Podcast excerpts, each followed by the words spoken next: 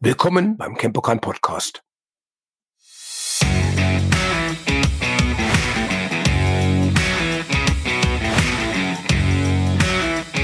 Hallo und willkommen zum Campokan Podcast Nummer 20. Heute sitzt Katja neben mir und ich bin mein eigener Gast. Super. das, heißt, das stimmt nicht. Das heißt, so wie ich es gerade gehört habe, bin ich der Interviewer und der Interviewte gleichzeitig. Nein, das stimmt nicht. Ähm, wir haben heute das ähm, interessante Thema ähm, von Capoeira gewählt, oder? Genau. Katja hatte heute Morgen zu mir gesagt, ah, das Thema Capoeira wäre doch mal super. Und ich habe festgestellt, ja, Capoeira das, der brasilianische Kampftanz, wenn wir es mal so nennen möchten, Kampfkunstart aus Brasilien oder auch eine Tanzart aus Brasilien. Äh, dieses Thema schwirrt mir schon lange im Geiste rum und ich hätte dieses Interview wahnsinnig gerne auch mit unserem Capoeira-Trainer André gemacht. Ähm, ein farbiger Capoeira-Trainer, der aus Salvador kommt der schon seit mehreren Jahren bei uns ist, dazu später. Aber ich glaube, für einen Podcast sind dann Deutschfähigkeiten äh, doch nicht ausreichen. Und von da habe ich einfach gesagt, okay, erzähle ich einfach mal so ein bisschen, wie wir zum Capoeira gekommen sind und wie das Ganze so im Camp-Pokal mit Capoeira begonnen hat und das warum. Ja, das fand ich immer interessant, weil du hast immer diese Geschichte äh, ab und zu erzählt, ähm, dass du auch Capoeira unterrichtet hast. Oh ja, wenn sich jetzt alle, die bei uns Capoeira machen, genau. werden sich jetzt schlapp lachen. Ich war, glaube ich, mit Hannovers erster Capoeira-Trainer. Na dann, dann, also wirklich, deswegen finde ich das total interessant, die Geschichte einmal zu hören, wie es überhaupt äh, Capoeira nach Hannover geschafft hat, ins Kenpokan und wie sich das mit in den Jahren entwickelt hat. Erzähl mal.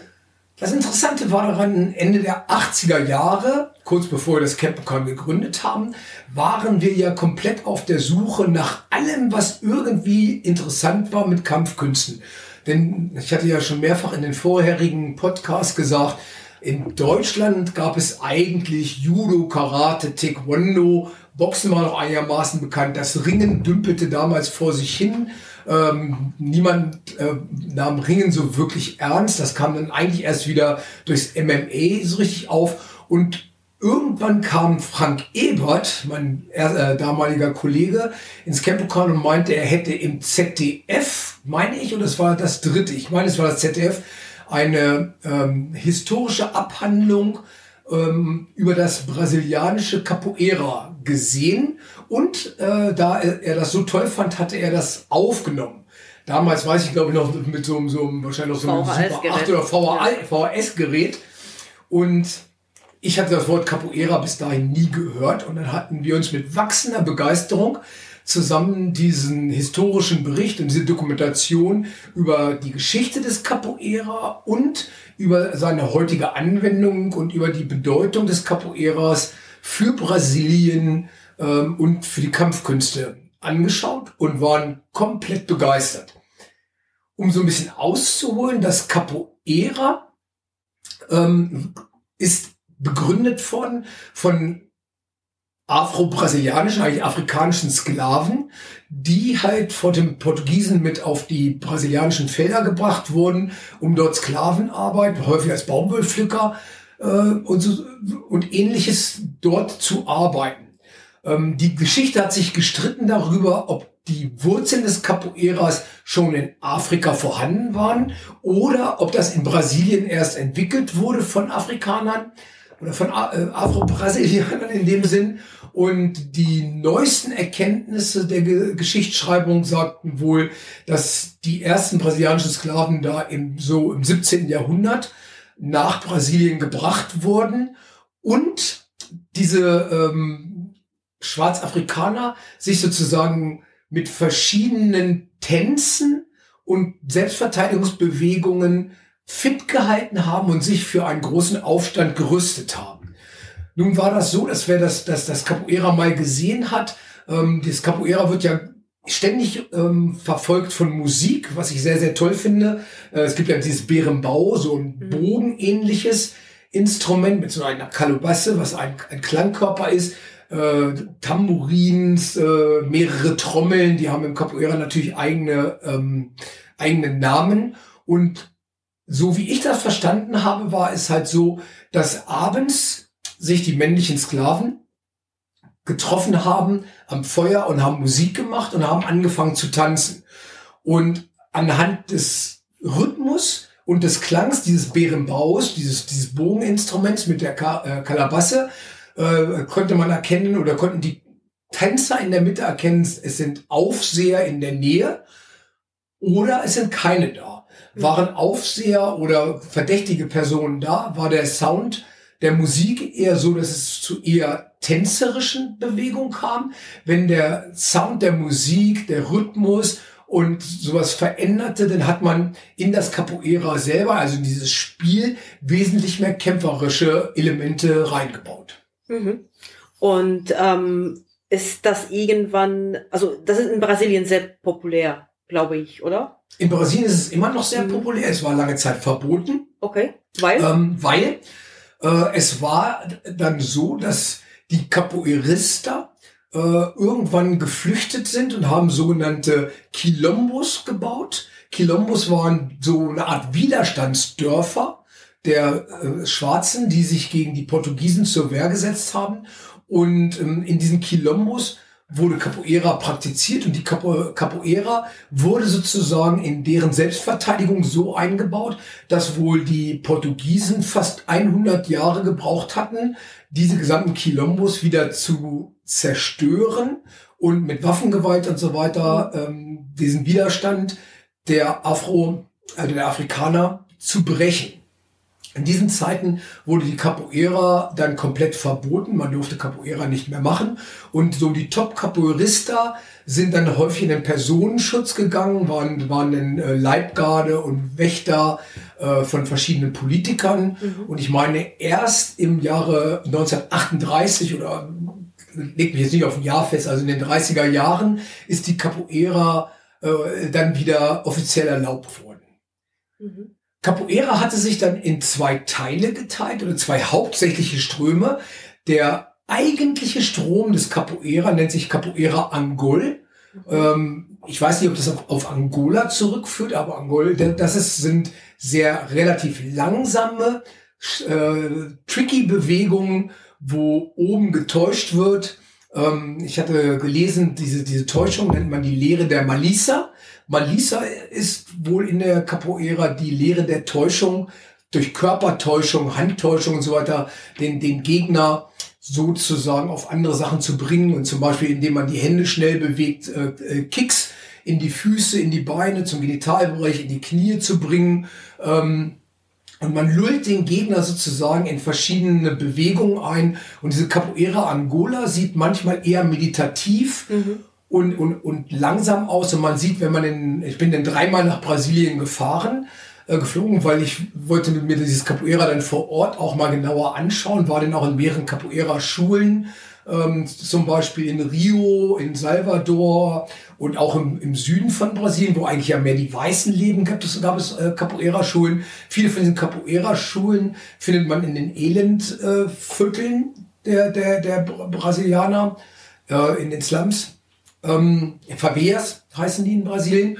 Und äh, ich hatte das Glück, in ein, zwei, drei Capoeira-Schulen mitmachen zu dürfen.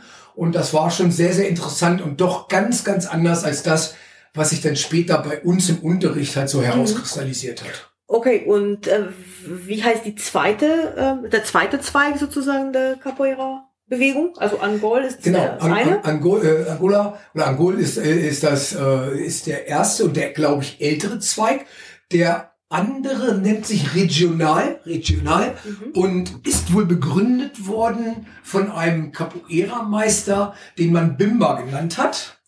Und äh, dem ging es dann in den 30er Jahren darum, wesentlich athletischere Bewegungen reinzubringen, als in der äh, Capoeira Angol äh, sozusagen äh, vorgeherrscht haben. Der man hat wohl auch Karate und mehrere verschiedene andere Kampfkunstsysteme gemacht. Und dann kamen halt diese sehr, sehr tänzerischen Bewegungen, äh, äh, artistischen Bewegungen dazu, mhm. was man sieht mit den Ratschlag, Salto, mit den verschiedenen hohen Kicks, Doppel- und Dreifach-Kicks. Was man dann halt alles so sieht. Das war mal total super interessant. Ich war mal in Salvador auf der äh, Straße abends und habe eine Capoeira-Vorführung gesehen mit dieser Trommelgruppe Olodum. Mhm, Hat man ja. vielleicht schon mal gesehen, Olodum, die haben auch bei dem Michael Jackson-Hit, genau. ähm, wie hieß der Hit noch, kannst du dich erinnern? Also, They Don't Care About Us. Sowas, ja. Da, wer, wer, das kennt, da hat diese Olodum hinten im Nach äh, Hintergrund gespielt.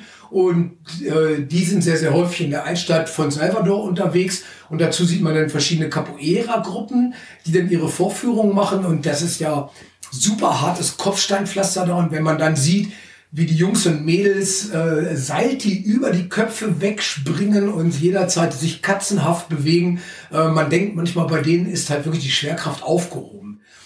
Diesen Stil nennt man halt so äh, Capo, Capoeira regional. Und das ist eigentlich auch der Stil, den die meisten von uns hier in Europa zu sehen bekommen und den die meisten hier in Europa auch praktizieren. Okay, und dann hast du ähm, nach dem Video von Frank, ähm, denn das ihr zusammen gesehen habt, habt ihr entschieden, das irgendwie ähm, kennenzulernen, das ähm, zu unterrichten. Wie, wie, wie war dann der Weg von der, der anschauen und ja. zu unterrichten. Der, der, Weg war super beschwerlich, weil wir ja. niemanden hatten, der ja, uns okay. das zeigen und unterrichten konnte. Das heißt, wir suchten nun irgendwo, und das war ja noch nicht wie heute mit YouTube, Nein. oder dass du irgendwo hingefahren bist in irgendeine Capoeira-Schule, äh, sondern wir mussten uns irgendwo versuchen, irgendwelche Filmaufnahmen äh, rauszusuchen, wo Capoeira irgendwie mal drin vorkam und haben uns versucht, ähm, Literatur dazu zu organisieren, noch in Büchereien. Mhm. Google, Google gab es ja noch, noch nicht. Und dann sind wir in Büchereien gegangen, haben versucht, Bilder zu sehen, haben versucht, irgendwas aufzutreiben, was mit Capoeira zu tun hat. Und haben dann eigentlich ganz einfach erstmal damit begonnen, ähm, mit, mit, mit, mit der Jinga. Das ist ja dieser erste Grundschritt der Capoeira, was auch über ein Dreieck läuft, eigentlich ähnlich dem Kali, aber natürlich auch wieder ganz anders.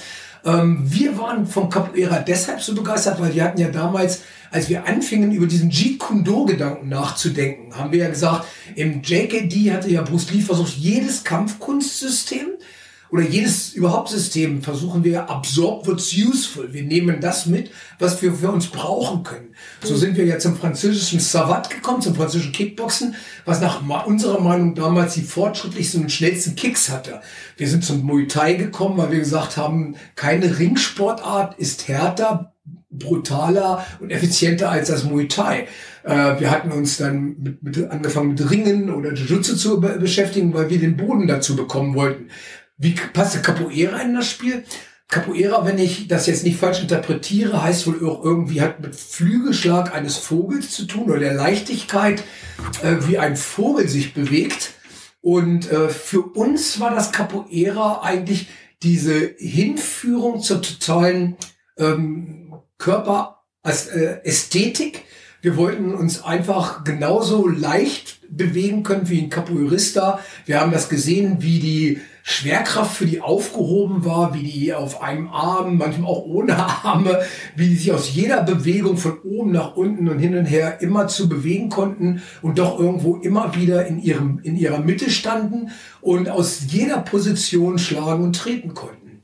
Und da haben wir gesagt, okay, da werden wir nie hinkommen, wenn man, denn wenn man mal so in Brasilien war, dort werden ja die Kinder ähm, sozusagen ich weiß zum Beispiel von unserem äh, Trainer André, ich glaube, sein Sohn konnte Radschlag und konnte auf den Händen stehen, bevor der laufen konnte. Glaube ich auch, ja. Also ich kann mich erinnern an Bilder und an Szenen, da war der Kleine vielleicht gerade anderthalb oder zwei Jahre alt und hat schon Capoeira-Moves gemacht. Mhm. Und so muss man sich das vorstellen. Und wir waren ja nun auch schon, äh, ich sage mal, Mitte 20, als wir das Capoeira kennengelernt hatten, natürlich viel zu spät ähm, aber hatten dann in unseren Möglichkeiten, was immer äh, wir machen konnten, wir haben aus dem Jinga heraus dann die verschiedenen Verteidigungsbewegungen gelernt. Da waren tiefe Hocken, Kokorinja, äh, verschiedene Halbkreisschläge, mehr Lur, das heißt, glaube ich, halber Mond. Äh, ich bin absolut kein Capoeira-Experte, von daher äh, man hat Ben Sau, der den, den Kopfstoß und, und, und, und viele, viele andere Sachen, die kämpferisch drin sind. Und man versuchte das ja in so einer Art Gleichklang mit den Partnern hinzubekommen, dass wir erstmal versucht haben, uns in diesem Grundschritt, in, Dreieckschritt, in diesem Jinga gleichzeitig zu bewegen. Und dann hatte halt der eine einen Angriff vorbereitet und der andere die dazu passende Verteidigung. Mhm. Und das haben wir stundenlang gemacht.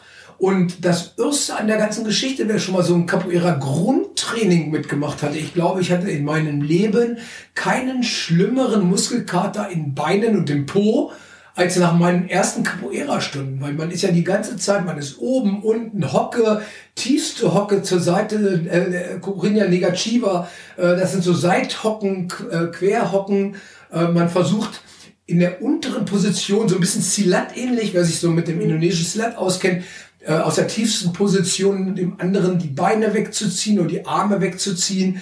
Man ist ständig dabei, äh, Räder zu schlagen. Wer es kann, braucht natürlich die Hände dazu gar nicht. Der macht dann halt das Rad einfach in der Luft. So weit sind wir allerdings nie gekommen.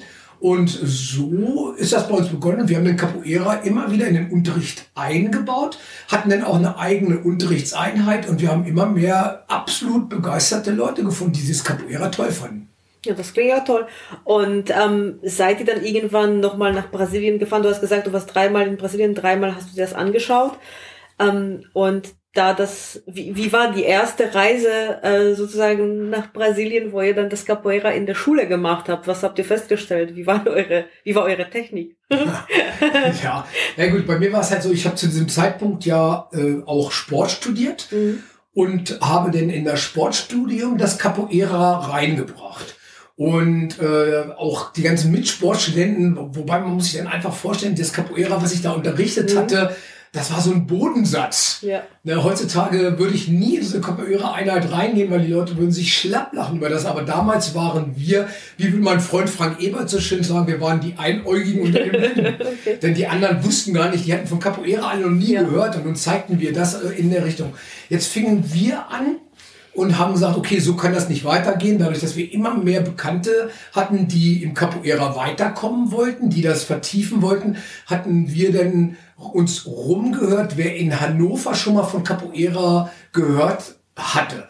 Und dann sind wir an eine Frau gekommen, die war in einer Capoeira-Gruppe, deren Trainer wohl in Hamburg lebte. Der hieß Paolo. Mhm. Und der hatte dann auch eine Zeit lang, äh, ich hatte den Kontakt aufgenommen zu dem Paolo. Und der kam dann immer aus Hamburg nach Hannover gefahren. Ich meine, ein oder zweimal die Woche. Okay. Und hat dann tatsächlich, ähm, der war Brasilianer, und ich denke zu der Zeit, wo der höchst graduierte hier in Deutschland. Und der hatte dann tatsächlich das Capoeira bei uns aufgebaut.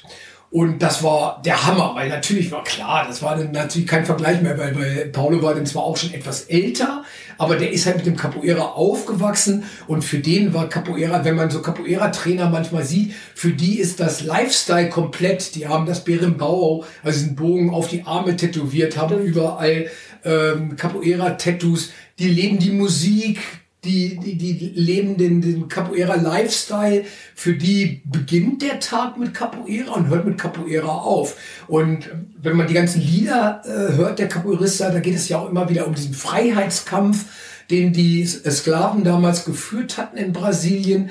Ähm, und dieser Freiheitskampf hat ja nie so wirklich aufgehört. Ich meine, äh, Rassismus, äh, Kampf um die Freiheit. Wann ist das populärer als jetzt zur Zeit? Also von daher sind auch diese ganzen Lieder, die die singen, es ist halt einfach eine Lebensphilosophie. Und der Paulo war der erste, den ich jetzt kennengelernt hatte, Brasilianer, der, der das dann halt gelebt hatte. Kleines Problem war, Paulo hatte dann immer durchgerechnet, wie viele Leute bei ihm zum Capoeira kommen, Aha. hatte das dann multipliziert mit dem Beitrag, den wir damals genommen hatten und sagte, das ist das Geld, das ihm zusteht. Mhm. Und ich versuchte Paulo mal zu erklären, ja, aber wir haben ja noch Raummiete, wir haben noch Angestellte, es muss Wasser, Gas, Strom mhm. äh, und ich sage, es muss Steuern bezahlt werden und ich sage, das Problem ist, dass man nicht einfach rechnen kann, ich habe jetzt 20 Schüler, die zahlen so und so viel, 20 mal dieser Preis ist das, was ich jeden Monat von dir bekomme. Wäre schön. Wäre schön, würde ich mich wahnsinnig darüber freuen, ist, ist aber nicht so. Und äh, so ist das leider dann gleich komplett in die Hose gegangen und Paulo hat dann äh, eine andere Schule hier in Hannover aufgemacht, hat dann eigentlich unsere besten Leute mitgenommen und äh, wir standen eigentlich erstmal wieder mit nichts da. Mhm. Und so kam das halt, dass wir dann nach Brasilien geflogen sind. Das heißt, ich bin damals erstmal allein geflogen und habe versucht, in Brasilien neue Kontakte aufzustellen mit Brasilianern, war, war dann halt in den verschiedenen Capoeira-Schulen, habe Leute direkt angesprochen, wer Interesse hätte, wirklich nach Deutschland zu kommen und Capoeira komplett mit uns zusammen aufzubauen. Ja. Und ich weiß, einer, einer von diesen jungen Capoeirista, der zu uns hier kam, hieß Cabassa. Ganz, ganz liebe Grüße an Till Müglich, der wird sich schlapp lachen, wenn er den Namen hört, weil Cabassa haben wir dann ganz einfach bei unserem damaligen Krafttrainer Till einquartiert. Der, die hatten damals eine relativ große WG und da war noch ein Zimmer frei. Also äh, haben wir Cabassa mal eben zu Till verfrachtet. Und ich glaube mir, die ganzen Geschichten lasse ich mal irgendwann beim ganz, ganz langen Podcast von Till erzählen. Da ja. traue ich mich gar nicht ran. Das war eine tolle Zeit. Jetzt muss man dazu sehen, Cabassa war ein sehr junger Capoeirista und ich glaube, der athletischste Capoeirista, den ich je gesehen hatte. Ich weiß halt noch, wenn, der, der, jetzt muss man sich ja vorstellen, so, so ein junger Kerl kommt nach Deutschland, verdient plötzlich wesentlich mehr, als er je in, in, in Brasilien bekommen hat und hat plötzlich jede Menge Zeit. Das heißt, er hat ja eigentlich nur Capoeira gemacht. Und wir hatten damals ja nicht so, dass wir gesagt haben, wir haben so viele Capoeira-Schüler, dass wir ihm so eine 40-Stunden-Woche geben konnten. Ja. Also haben wir versucht, ihn mal in Schulen auszuleihen, haben versucht, ihn mal äh, Vorführungen machen zu lassen, haben versucht, äh, bei ihm sozusagen privat unser Capoeira zu verbinden und allem ja. drum und dran. Und der Junge hatte so viel Energie. Ich weiß, manchmal kam der morgens ins Gym und ich weiß, so seine Aufwärmarbeit waren dann erstmal so 100, 200 Klimmzüge, 500, 600 Push-Ups. Wow äh, also wenn ihr heute so die Top-Crossfitter seht, wie die aussehen, so ungefähr müsst ihr euch Kabassa vorstellen. Mhm. Das, war, das, das war echt unglaublich. Also äh, er war nicht besonders groß, ich glaube so irgendwie 1,70 oder irgendwas in der Richtung. Aber wenn, wenn der man überhaupt 8% Fettanteil hatte, dann war das viel und ansonsten äh, komplett aus Stein gemeißelt. Also irre. Und auch irre, wie der sich bewegen konnte. Riesenproblem für uns war halt, äh, wenn man aus Brasilien kam, hat man natürlich nur ein Visum oder ein Arbeitsvisum für eine bestimmte Zeit bekommen, mhm. was für uns bedeutete, meistens war nach ein oder zwei Monaten wieder Schicht im Schacht. Okay. Dann hatte, ich glaube, man konnte es dann damals noch mal um ein paar Wochen verlängern lassen, aber dann mussten wir Cabassa wieder zurückschicken und meistens mussten wir dann ein halbes Jahr warten, bevor wir ihn wieder zurückholen konnten. Mhm. Und so dümpelten wir dann immer fröhlich vor uns hin und hatten halt versucht, mit den Capoeiristern, die wir aufgebaut hatten, eigentlich ähnlich wie das System, was wir mit dem JKD gemacht hatten. Mhm. Denn als wir ja mit JKD begonnen hatten, gab es hier ja kein JKD und wir sind halt immer wieder nach Amerika geflogen, waren bei Sifu Paul Wunert, bei Guru Deno Santo, bei Sifu Rick Fay und haben da gelernt, sind dann zurückgekommen, haben weiterge äh, haben es weitergegeben. Beim Capoeira hatte ich dann glücklicherweise ein paar Leute, die dann schon jünger waren als ich und die Während ich ja immer noch gesagt habe, ich bin, versuche so ein Zehnkämpfer zu sein und versuche mhm. mein Boxen zu verbessern, mein Thai-Boxen, mein Bodenkampf, mein Trapping, mein Wing Chun, äh, mein Kali, hatten wir glücklicherweise ein paar Leute, die gesagt haben, Capoeira ist unser Ein und Alles und die waren dann wirklich mit Cabassa fast rund um die Uhr unterwegs und so konnten wir das Capoeira auch in der Zeit, in der wir keinen Brasilianer vor Ort hatten, immer einigermaßen am Leben halten. Okay, und wie lange hat er dann unterrichtet? Oder waren es viele Trainer, die dann es waren viele hin und her kamen? Es waren, es, es waren nachher viele Trainer, weil mhm. das, das Problem war halt immer, auch für die, für die Trainer war das natürlich äh, dieses rein raus, immer mal nach Deutschland kommen, mal ein, zwei Monate äh, so ein bisschen hier leben, dann wieder nach Brasilien und wieder da mehr oder weniger in der Versenkung zu verschwinden, war, war sehr schwierig.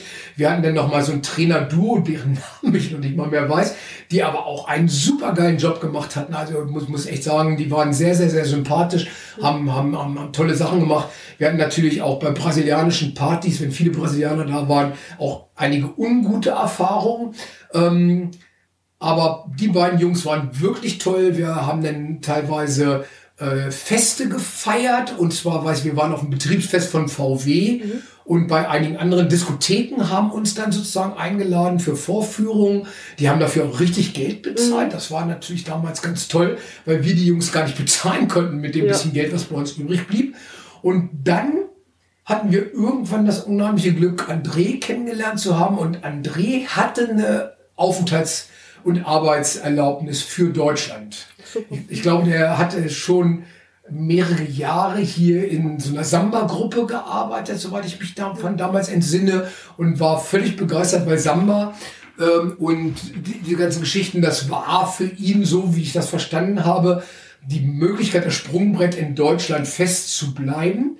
Aber sein eigentliches Herz galt halt wie so vielen dem Capoeira.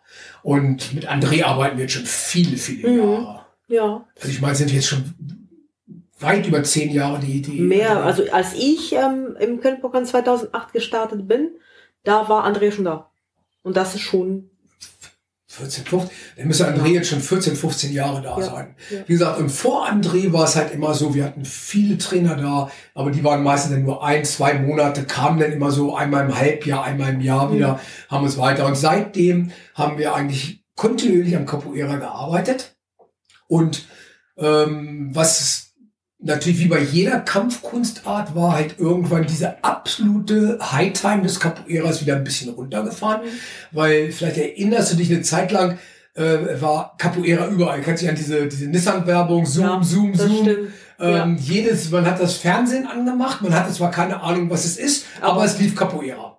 Und wie bei jeder Kampfkunstart, ihr wisst, in den 80er Jahren war es irgendwann mal Wing Chun, dann äh, war es lange Zeit Capoeira war total spannend, Brasilien, Jiu-Jitsu, Krav Maga, das sind ja immer wieder Sachen, die kommen und dann wieder gehen, mhm. dann ist der Stern irgendwann ganz oben und dann, dann sinkt dieser Stern halt auch wieder. Äh, was ich beim Capoeira super, super schade finde, weil äh, ich muss ganz ehrlich gesagt sagen, wenn, wenn ich Vater wäre, würde ich meine Kinder zu zwei Dingen schicken. Mhm. Das eine wäre immer wieder Jiu-Jitsu, mhm. Brasilien Jiu-Jitsu, ja. Bodenkampf, Judo, irgendwie in der Richtung, äh, weil ich fest der Meinung bin, dass Kinder diese Auseinandersetzung brauchen, dieses Greifen und Ringen und Raufen. Mhm. Und die zweite Sache, die ich mit jedem Kind machen würde, ist Capoeira. Ja.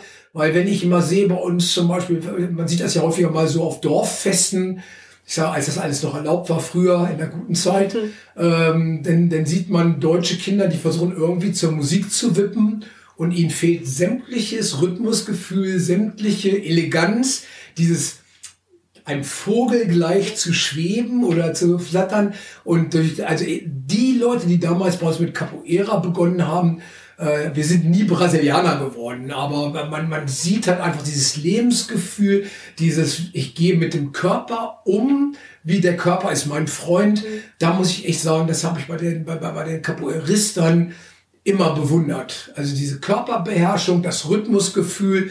Jeder Capoeirista lernt die Musik zu spielen. Jeder Capoeirista muss irgendwann mal an die Trommel, muss das Berimbau, also dieses, mhm. dieses bogenartige Gerät mit der Kalabasse äh, verstehen äh, kriegt verschiedenste Schlaginstrumente in die Hand und von daher, wenn ich Eltern eine Empfehlung geben dürfte, welche, ich werde immer wieder gefragt, welche Kampfkunstarten wäre Capoeira mit dabei? Ja, weil vor allem man merkt den Kids, die haben richtig Spaß dran. Also ja, das ist diese freie, ähm, bei Capoeira ist nicht so äh, strikt an den Regeln wie zum Beispiel das Judo oder Jiu-Jitsu oder sowas. Das ist schon Kampfkunstarten, wo man wirklich dann, da gibt es diese Disziplin und man muss sich in die Reihe aufstellen und so weiter. Und bei Capoeira gibt's das auch die Disziplin, aber da haben die Kinder so mehr Freiheit. Also die können sich wirklich da ausleben und und auch dieses, dieses, die können wirklich so bisschen mit dem Körper spielen. Da gibt's nichts Vorgeschriebenes, so, so fest wie bei Jiu-Jitsu oder, oder. Und man merkt halt einfach, die Brasilianer ja. lieben ja. halt Kinder. Ja. Und dann, das merken die Kinder natürlich auch. Die mhm. sind da total willkommen.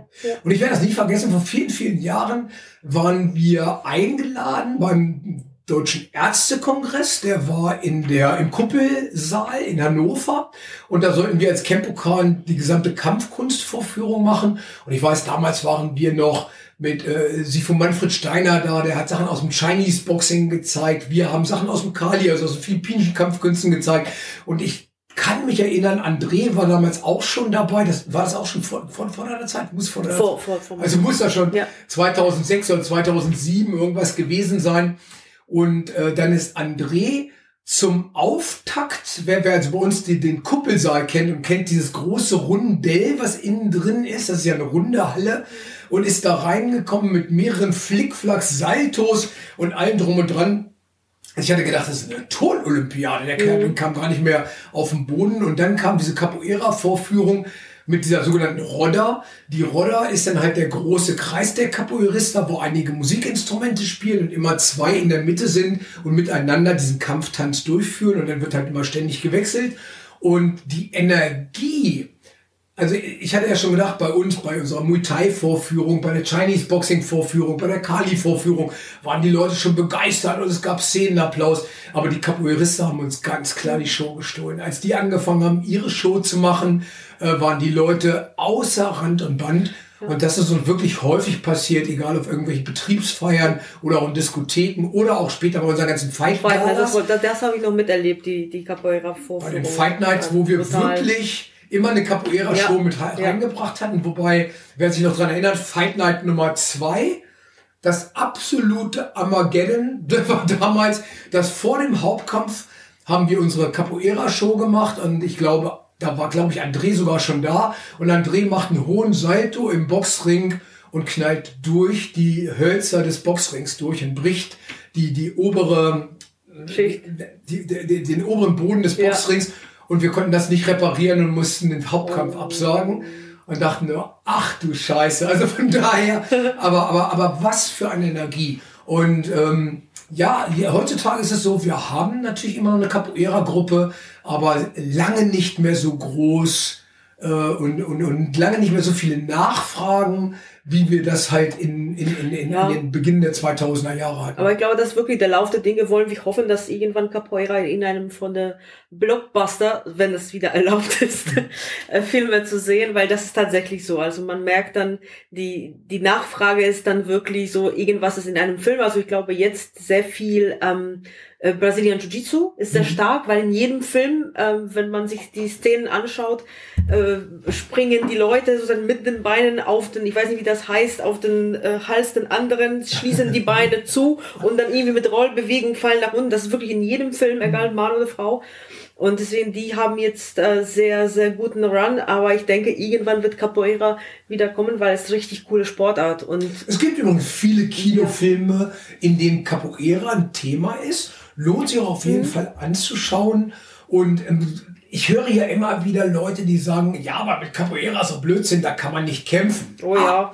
A, ist es halt so, Capoeira bringt einem ein unendlich gutes Gleichgewicht bei, ein supergeiles Körpergefühl, eine wahnsinnige Flexibilität und eine unendliche Kraft. Und ich kann euch eins sagen, wenn ich in Brasilien war und war dort in diesen verschiedenen Capoeira-Schulen und die hatten mich ja dann auch gefragt, ähm, weil immer ein bisschen Sprachbarriere, weil, weil, weil, weil mein, mein Brasilianisch-Portugiesisch ist null und deren Englisch war meistens 0,5. Mhm. Und dann haben wir versucht miteinander, und dann hatte ich so versucht zu zeigen, dass ich ein bisschen Boxen mache und ein bisschen das. Und dann musste ich natürlich immer in diese Roller mit rein.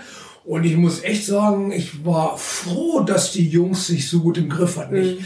Ich habe häufig gehabt, dass irgendjemand mit einem Salto über mich weggesprungen ist und mir von hinten ins Kreuz getreten hat und mir nicht klar war, und das relativ locker ins Kreuz getreten habe, so ich nur mein Gleichgewicht verloren habe und nicht quer durch den Raum geflogen mhm. bin. Und mir war gar nicht klar, wie der in meinen Rücken gekommen ist. Ja. Also man darf natürlich auch nicht vergessen, Anfang des 20. Jahrhunderts, so 1930, 1940, 1950, waren die meisten Bodyguards, die direkten Personenschützer der Präsidenten und der höheren Politiker in Brasilien, waren Capoeirista, hm. waren Capoeira-Meister. Und ähm, ja, ich glaube so, in Deutschland, das, was wir hier so unter der Capoeira kennen, ist halt eher der tänzerische Anteil und der ästhetische Anteil. Ihr solltet euch aber alle, man sollte sich nicht wundern, wie kämpferisch das Capoeira sein kann. Mhm. Und ähm, man muss das natürlich auch dementsprechend trainieren. Also wie gesagt, äh, das tun in Brasilien auch viele Schulen. Mhm. Ich glaube, hier in Deutschland ist das, wüsste ich jetzt nicht, aber nicht so angekommen. Ich glaube, dieses Spielerische wird hier mehr gemacht. Mehr unterrichtet. Aber trotzdem, man kann dann ähm, das so ein bisschen aufbauen, denke ich. Mhm. Und ähm, das Coole dabei ist, dass man Capoeira eigentlich überall machen kann, auch im Wohnzimmer. Und ähm, obwohl jetzt zurzeit totale Lockdown herrscht und keine Kurse stattfinden, ähm, André und Sonja, also unsere Capoeira-Trainer, machen das tatsächlich jetzt fast ich glaube, fast täglich. Fast täglich. Also fünf oder sechs Mal die Woche gibt es ja, ja. tatsächlich Capoeira im Kenpokan online. Das heißt, wenn ihr das ausprobieren möchtet, jetzt ist die Chance, weil jetzt kann man sich das anschauen, die machen das richtig klasse und ich glaube, die Gruppe ist auch ziemlich groß. Auch für die Kids. Also ich glaube, zweimal die Woche, ne, einmal die Woche, Entschuldigung, gibt es Capoeira für die Kids auch, wo auch die Kinder mitmachen konnten online. Also wenn ihr Lust habt, dann was soll man sonst machen? Alles zu, dann zu Capoeira. Ja. Und, und ganz ja. ehrlich gesagt, auch, auch wer jetzt zum Beispiel, ich, mein großer Traum war immer, ich hab, hatte so ein eigenes Wort dafür kreiert, Capo Fit. Ja. Also ich hatte immer damals, war ja mal eine Zeit lang diese Tebo-Zeit, wo alle rumgehüpft sind und haben dieses äh, Tebo von Billy Blanks gemacht und fand das irre gut.